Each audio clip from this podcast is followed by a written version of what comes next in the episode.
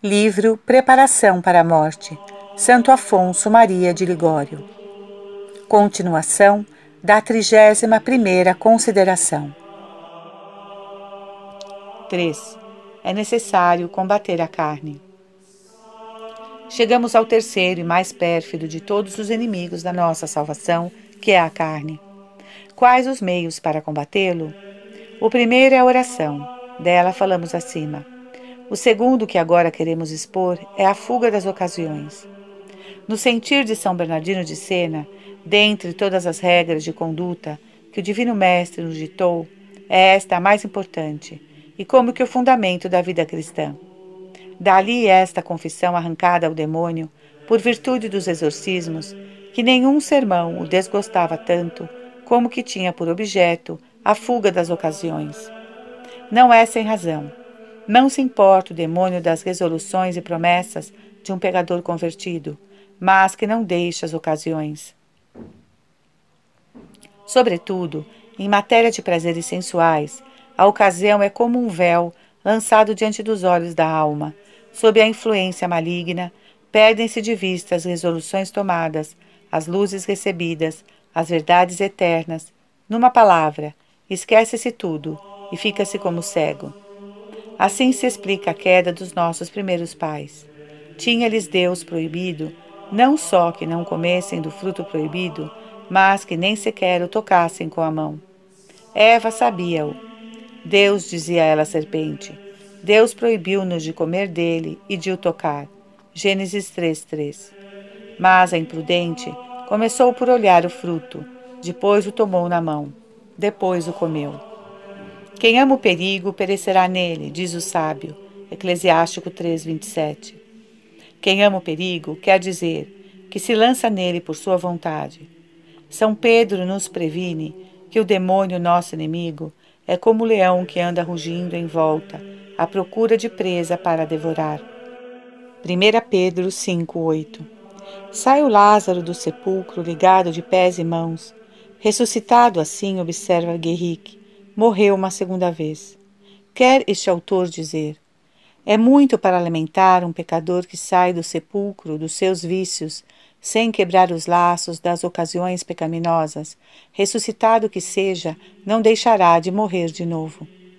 Quem quer salvar-se tem de renunciar não só ao pecado, mas à ocasião de pecar, por exemplo, a tal companhia, a tal casa, a tal amizade. Agora direis vós: Mudei de vida, já não tenho má intenção, nem mesmo tentação ao ver tal pessoa. Conta-se que há na Mauritânia uns ursos que vão à caça dos macacos. Quando estes os pressentem, sobem para as árvores e lá escapam. Que fazem então os ursos manhosos? Deitam-se debaixo das árvores, fingem-se mortos, e apenas os macacos descem, devoram-nos. Tal é o artifício que o demônio usa. Representa a tentação como se estivera morta. E se então se desce da árvore, quer dizer, se então a pessoa se expõe à ocasião, ele desperta a tentação e mata a alma. Oh, quantas pobres almas que praticavam a oração, frequentavam a sagrada comunhão e se podiam chamar santas, se tornaram presa do inferno por se exporem à ocasião. Fala-se na história eclesiástica de uma dama virtuosa que se aplicava a dar sepultura aos mártires de Jesus Cristo. Um dia, tendo encontrado um que ainda respirava, levou-o para casa e conseguiu que ele se restabelecesse. Mas que aconteceu? Colocados na ocasião, os dois santos, como então se podiam chamar, primeiro perderam a graça de Deus e depois a fé.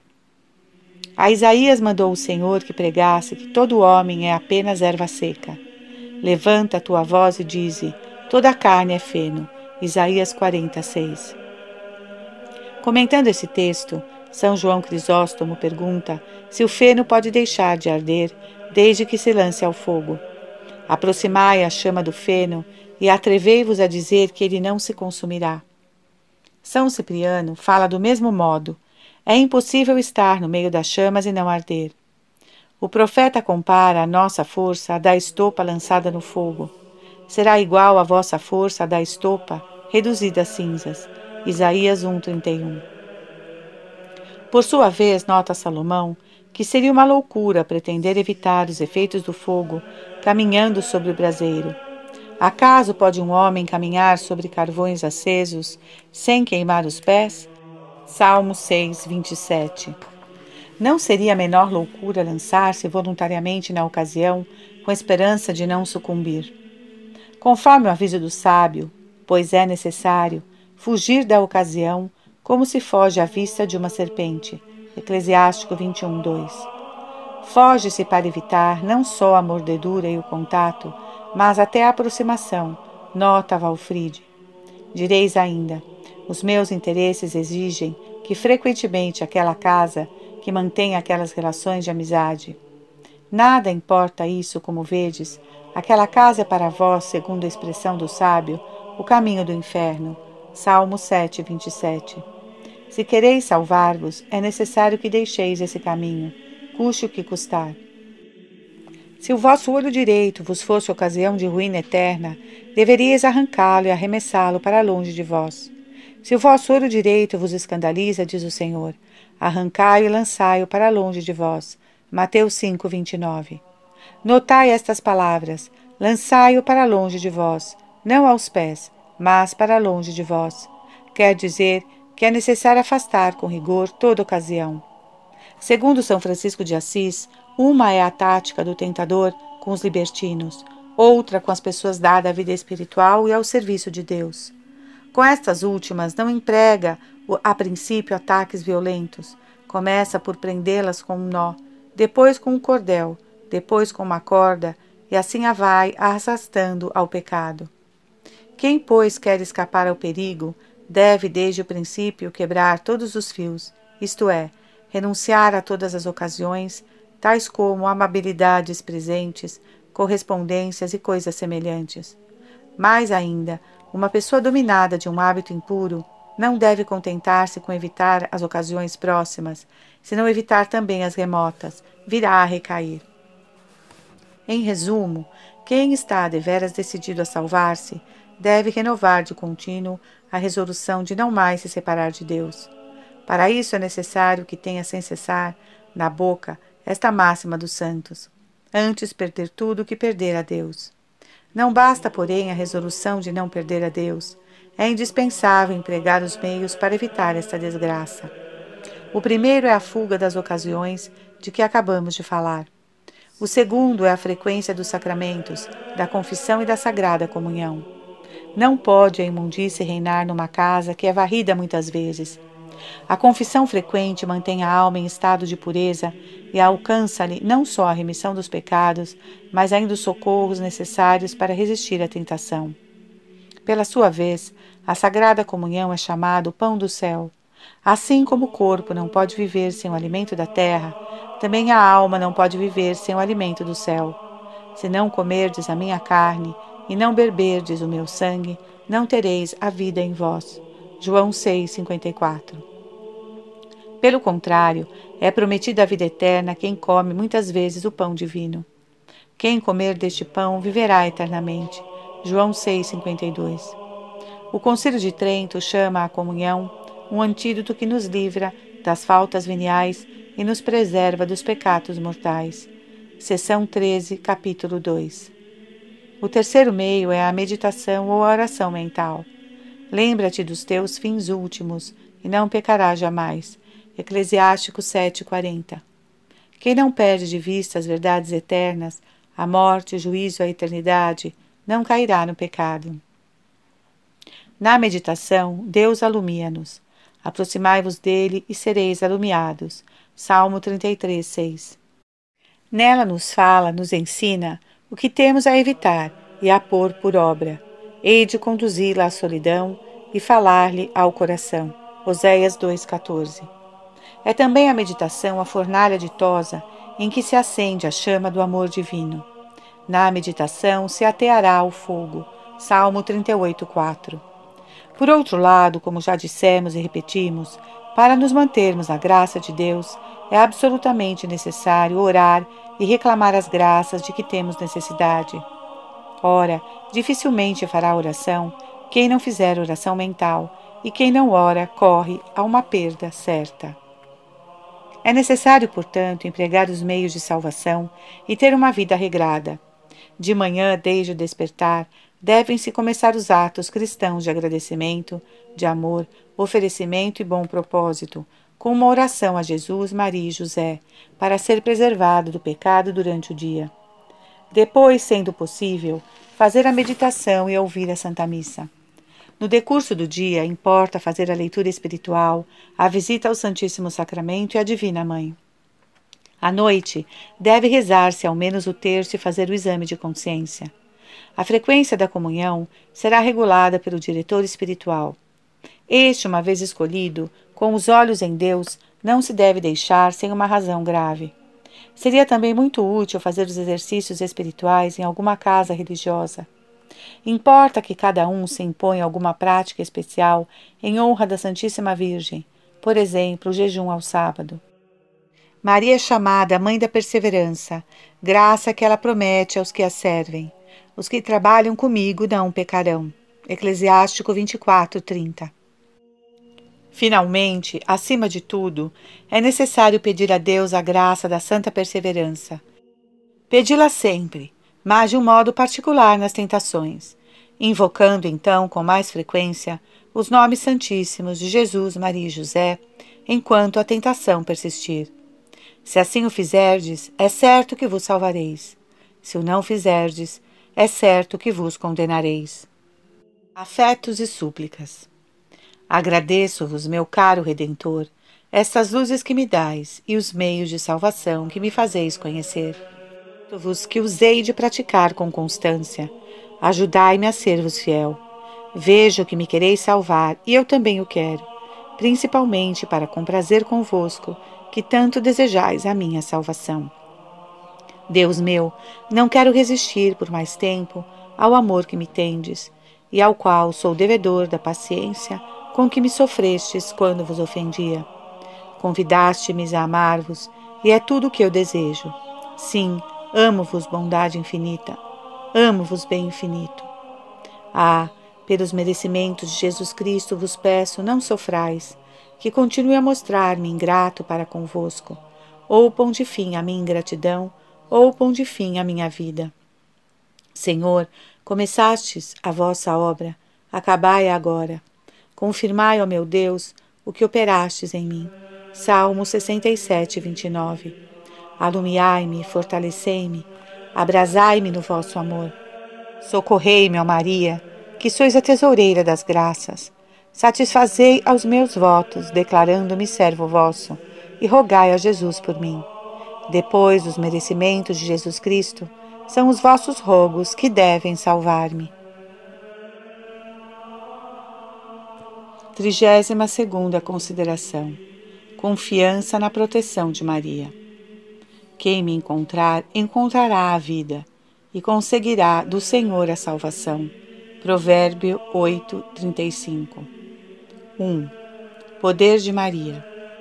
Quanto somos devedores à misericórdia divina por nos ter dado em Maria uma advogada que por seus rogos nos pode obter todas as graças que desejarmos. Ó oh, maravilha da bondade divina! Exclamação Boaventura! Ao ver-nos culpados, Deus dá-nos uma advogada, que não é outra senão vós, ó Senhora nossa, vós bastante poderosa para nos obterdes tudo quanto quiserdes. Pecadores miseráveis como somos, temos ofendido a justiça divina. Embora, porém, os nossos pecados já nos tenham condenado ao inferno, não nos deixemos cair no desespero. Recorramos à Mãe de Deus Procuremos um abrigo sob o seu manto real e ela nos salvará. Ela, da nossa parte, apenas nos exige a boa vontade de mudarmos de vida. Com uma boa intenção, pois, e em uma grande confiança em Maria, seremos salvos. Qual a razão disso? Porque Maria é uma advogada poderosa, uma advogada que queria salvar-nos a todos. Consideremos primeiro o poder de Maria. Como advogada, pode ela tudo a favor dos seus devotos junto do juiz. É uma prerrogativa única que o próprio juiz, seu divino filho, lhe otorgou. Privilégio magnífico, escreve São Boaventura. Maria é onipotente perante o coração de seu filho. João Gerson assegura que a bem-aventurada Virgem nada pede a Deus, com uma vontade absoluta que não obtenha, e na sua qualidade de rainha, encarrega aos anjos a missão de esclarecerem, purificarem os seus fiéis servos e conduzi-los à perfeição. Desejosa, por isso, a Igreja de nos excitar a confiança nesta sublime advogada, nos põe na boca esta invocação: Virgo potens, Virgem poderosa, rogai por nós. Mas por que é o patrocínio de Maria tão poderoso? Porque ela é a mãe de Deus. É a explicação de Santo Antonino. Para Jesus Cristo, as súplicas de Maria são uma espécie de ordens, como súplicas de sua mãe, e por isso não pode dar-se o caso de pedir e não ser ouvida. Segundo São Jorge, arcebispo de Nicodêmia, o Redentor defere todas as súplicas de sua mãe em pagamento da dívida que, por assim dizer, contraiu com ela ao receber o ser humano, o vosso filho. Diz ele a Maria: Faz tudo quanto lhe pedis, como para que desquitar para convosco. São Teófilo, bispo de Alexandria, exprime o mesmo pensamento nestes termos. São as orações da mãe muito agradáveis ao filho, que resolveu ouvi-la sempre e reconhecer assim o serviço que ela lhe prestou, revestindo-o da carne. E o mártir São Metódio exclamava: Regozijai-vos, regozijai-vos, ó Maria. Só vós vos podeis gloriar de terdes por devedor esse Filho divino, de quem todos nós somos devedores. Disso se conclui, segundo Cosme de Jerusalém, que o socorro de Maria é onipotente, porque Ricardo de São Lourenço nota que Maria, como é justo, partilha do poder do Filho, sendo o Filho onipotente, tornou onipotente a sua mãe. O filho é onipotente por natureza, a mãe é onipotente por graça. Em outros termos, ela obtém quanto pede, é o que exprime o célebre verso latino. Quad Deus imperio tu prece virgo potes. O que o Senhor manda, ou a tua voz pede, tudo por igual se realiza, ó poderosa Maria. A mesma doutrina foi revelada a Santa Brígida, que ouviu um dia Jesus dizer a Maria: Minha mãe, pedi-me quanto vos aprouver. Bem sabeis que nenhuma das vossas súplicas pode deixar de ser ouvida. E dando-lhe a razão deste crédito sem limites, vós nada me recusastes quando eu vivia na terra. É justo que eu nada vos recuse, agora que estáis comigo no céu. Em suma, Nenhum pecador há, por mais criminoso que seja, que Maria não possa salvar pela sua intercessão. Era o que São Jorge de Nicomédia exprimia dirigindo-se a ela própria. Ó oh, Mãe de Deus, vós disponde de um poder a que nada pode resistir, por mais numerosos que sejam os nossos pecados, jamais excederão a vossa clemência. Nada pode embargar o vosso poder, porque aquele que vos criou olha como sua a vossa glória. Por sua vez, lhe disse São Pedro Damião: Nada vos é impossível, porque até podeis restituir aos desesperados a esperança da aventura celeste e salvá-los. Afetos e súplicas. Ó Maria, minha rainha e mãe, amantíssima, eu vos direi com São Germano. Vós sois onipotente para salvar os pecadores, e não necessitais de outra recomendação junto de Deus, porque sois a mãe da vida verdadeira. Assim, soberana minha, desde que a vós recorra, não perderei a esperança de me salvar, apesar dos meus numerosos pecados. Pelos vossos rogos, conseguis quanto quereis. Se orardes por mim, certamente me salvarei. Rogai por mim, que sou tão miserável, Sim, ó Mãe de Deus, pedi, vos direi com São Bernardo, pedi, porque o vosso divino Filho ouve-vos e concede-vos quanto lhe pedirdes. Sou grande pecador, é verdade, mas quero corrigir-me e glorio-me de ser um dos vossos servos devotos. Sou indigno da vossa proteção, é também verdade, mas sei que nunca abandonastes nenhum dos que em vós confiam. Podeis, quereis salvar-me, e confio em vós. Quando estava perdido e não pensava em vós, pensastes vós em mim e alcançaste-me a graça de entrar em mim. Quanto mais posso contar com a vossa misericórdia agora, que me consagrei ao vosso serviço, me recomendo a vós e em vós espero. Ó Maria, pedi por mim e fazei de mim um santo. Obtende-me a santa perseverança, um grande amor a vosso Filho e a vós, minha amável Mãe. Amo-vos, minha Rainha, e espero amar-vos sempre. Dignai-vos amar-me também e provar-me o vosso amor, demudando-me de pecador em santo. 2. A misericórdia de Maria. Consideremos, em segundo lugar, a misericórdia de Maria. Advogada tão compassiva como poderosa, não recusa ela sua proteção a nenhum dos que a invocam. Os olhos do Senhor, diz Davi, estão postos nos justos. Salmo 33, 16. Mas, segundo a reflexão de Ricardo de São Lourenço, a Mãe de Misericórdia tem os seus olhos por igual sobre os justos e os pecadores, para que os primeiros não caiam e os segundos, pela sua intercessão, se levantem das suas quedas. São Boaventura dizia que, olhando Maria, lhe parecia ver a misericórdia em pessoa. São Bernardo quer que, por consequência, em todas as nossas necessidades, recorramos a esta poderosa advogada, que não é senão doçura e bondade para quem se recomenda a ela.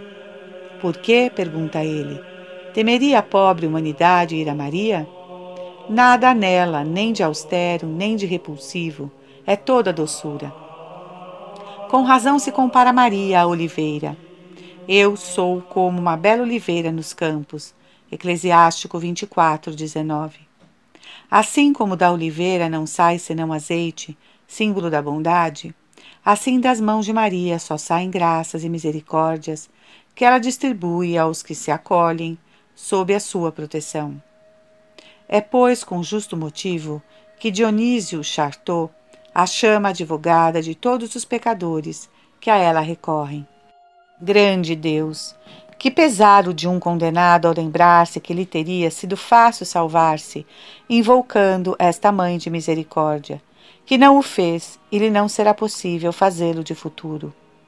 A Santa Brígida dizia um dia à Virgem Santíssima: Chamam-me de Mãe de Misericórdia e eu o sou de fato, porque a misericórdia de Deus assim me fez. E, na verdade, quem deu a esta advogada o encargo de nos defender, senão a misericórdia de Deus que nos quer salvar? Desgraçados, pois, ajuntava Maria, e desgraçados para sempre os que se perdem, por não se terem recomendado a mim no tempo útil, a mim, que tenho bondade e misericórdia para toda a gente. Acaso, reclamando o auxílio de Maria, temos a recear alguma recusa? Pondera São Boaventura. Não, responde ele. Maria não sabe recusar compaixão e assistência a nenhum desgraçado que a invoque. Nunca o fez.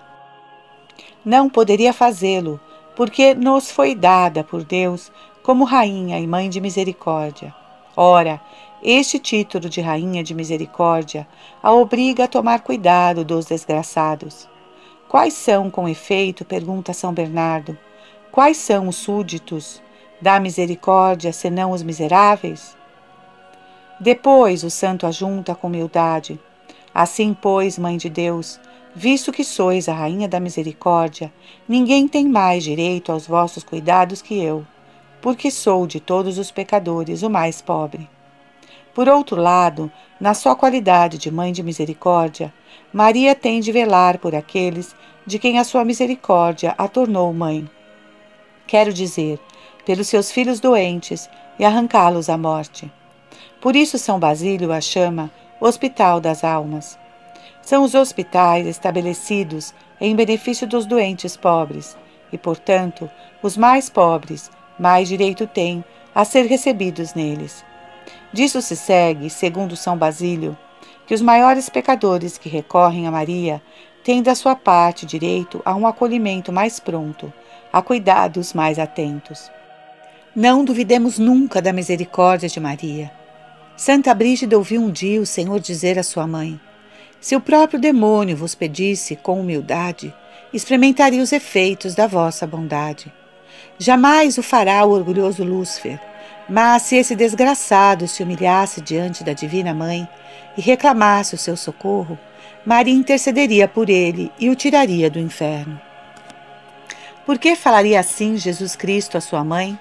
Para nos dar a entender que quando um pecador, por muito manchado que esteja, recorre a ela, não atende ela ao número dos pecados, mas somente à intenção que o move. Se ele tem uma vontade sincera de se corrigir, acolhe-o e cura-lhe todas as chagas. Assim o explicou a Santa Brígida, a própria Senhora.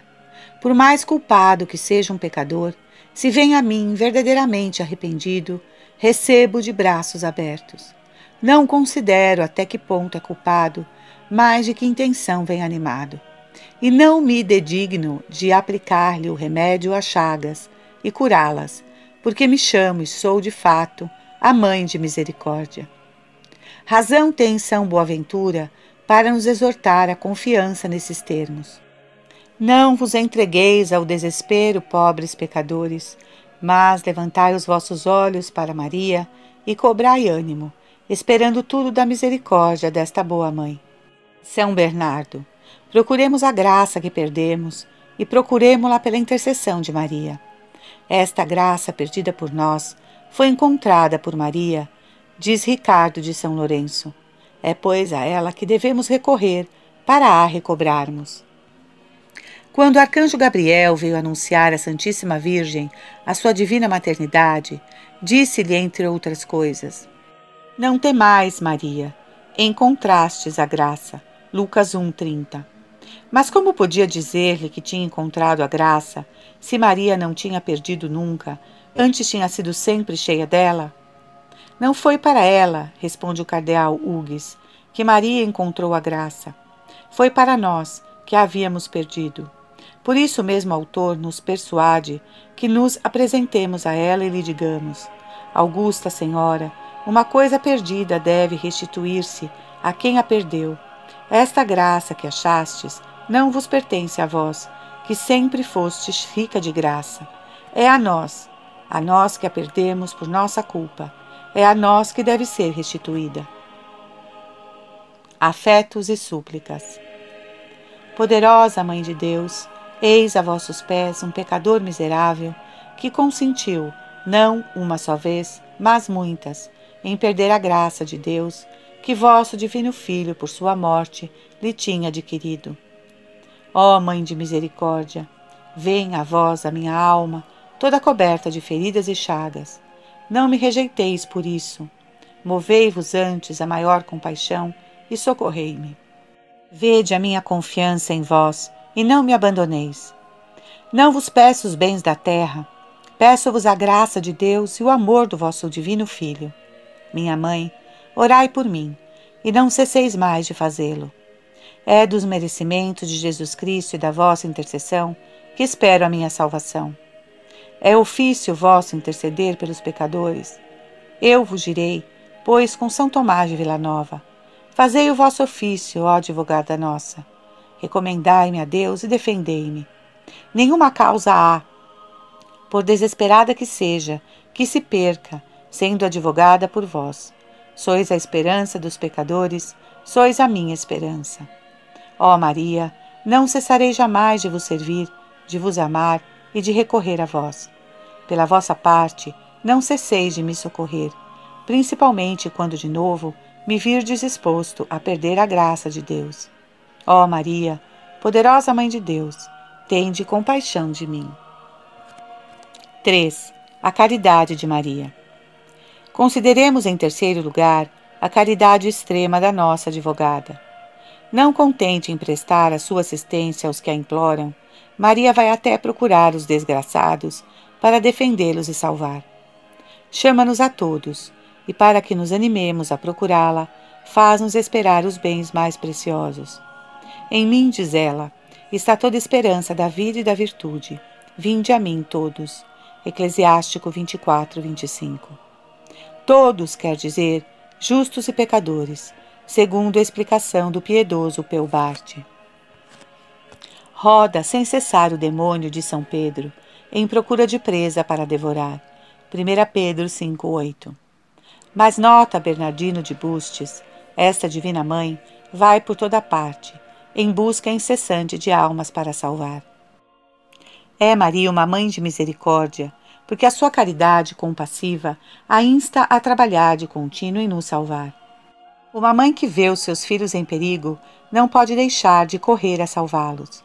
E quem haverá, exclama São Germano, que depois de Jesus Cristo se interesse mais pela nossa salvação do que vós, ó Mãe de Misericórdia? Segundo São Boaventura, tanta solicitude mostra Maria em socorrer os miseráveis que parece não ter nenhum outro desejo mais veemente. Ela, por certo, nos ajuda quando a invocamos. Nunca deixou de atender ninguém, mas não se limita a isso o terno coração de Maria, a junta Ricardo de São Vítor. Ela prevê as nossas súplicas e aplica-se a beneficiar-nos ainda antes de lhe rogarmos. Segundo o mesmo autor, é Maria tão cheia de misericórdia que basta ver as nossas misérias para se decidir a aliviar-nos sem demora. Não pode ver ninguém na indigência sem lhe dispensar socorro. Já durante a sua vida mortal, procedia assim. Sabemo-lo pelo que se passou nas núpcias de Caná na Galiléia. Tendo notado que a provisão do vinho estava esgotada, logo cuidou de poupar a confusão os jovens esposos. Sem esperar que lhe pedissem, suplicou a seu filho que o tirasse de embaraços. Eles não têm vinho, e logo conseguiu que ele demudasse miraculosamente a água em vinho. Ora, nota São Boaventura, se era tal a compaixão de Maria para com os aflitos, ainda exilada neste mundo, quanto mais ardente será o seu desvelo em nos socorrer hoje, que do alto do céu vê melhor as nossas misérias e por isso mais profundamente se compadece delas? E ajunta Novarino. Se Maria se mostrou então tão pronta em prestar um serviço que não lhe pediam, quanto mais atenta se mostrará em consolar os que lhe pedirem assistência. Ah, em todas as nossas necessidades, não deixemos jamais de recorrer a esta Divina Mãe, sempre pronta, segundo o testemunho de Ricardo de São Lourenço, a ajudar os que a invocam. E segundo Bernardino de Butes, mais desejosa de nos conceder os seus favores do que nós de os recebermos. Assim, ajunta este último. Quando formos a ela, sempre encontraremos as suas mãos cheias de graças e de misericórdias. De tal modo, afirma São Boaventura, deseja Maria beneficiar-nos e salvar-nos, que se dá por ofendida, não só para com aqueles que positivamente lhe faltam ao respeito, mas com os que nada lhe pedem. Por outro lado, o mesmo santo avança que quem recorre a Maria, sempre com vontade de se emendar, já está salvo. Proclama, por consequência, a salvação dos que a invocam. Recorramos, pois, sempre a esta Divina Mãe e repitamo-lhe sempre, sem cessar, o que este piedoso doutor lhe dizia: Ó oh, minha soberana, ó oh, Mãe do meu Deus, ó oh, Maria, não, eu não serei condenado, porque tenho postas em vós as minhas esperanças. Afetos e súplicas. Ó Maria, vede a vossos pés um desgraçado escravo do inferno que vos pede misericórdia. É verdade que não mereço nenhuma indulgência, mas vós sois mãe de misericórdia, e a misericórdia pratica-se com os que são indignos dela. Todos vos proclamam o refúgio e a esperança dos pecadores. Eu sou uma ovelha perdida, mas foi para salvar as ovelhas perdidas que o Verbo eterno desceu do céu e se fez vosso filho. Ele quer que eu recorra a vós e que me socorrais com os vossos rogos. Santa Maria, Mãe de Deus, rogai por nós, pobres pecadores. Ó poderosa Mãe de Deus, vós que rogais por todos, rogai por mim, a vosso divino Filho. Dizei-lhe que sou vosso servo dedicado e vossa protegido. Dizei-lhe que põe em vós as minhas esperanças. Dizei-lhe que me perdoe, porque me arrependo de todas as ofensas que lhe tenho feito. Dizei-lhe que, por sua misericórdia, me dê a santa perseverança. Dizei-lhe que me conceda a graça de amá-lo de todo o meu coração. Numa palavra, dizei-lhe que me quereis salvar. Ele faz tudo quanto lhe pedis. Ó Maria, minha esperança, confio em vós. Tende compaixão de mim.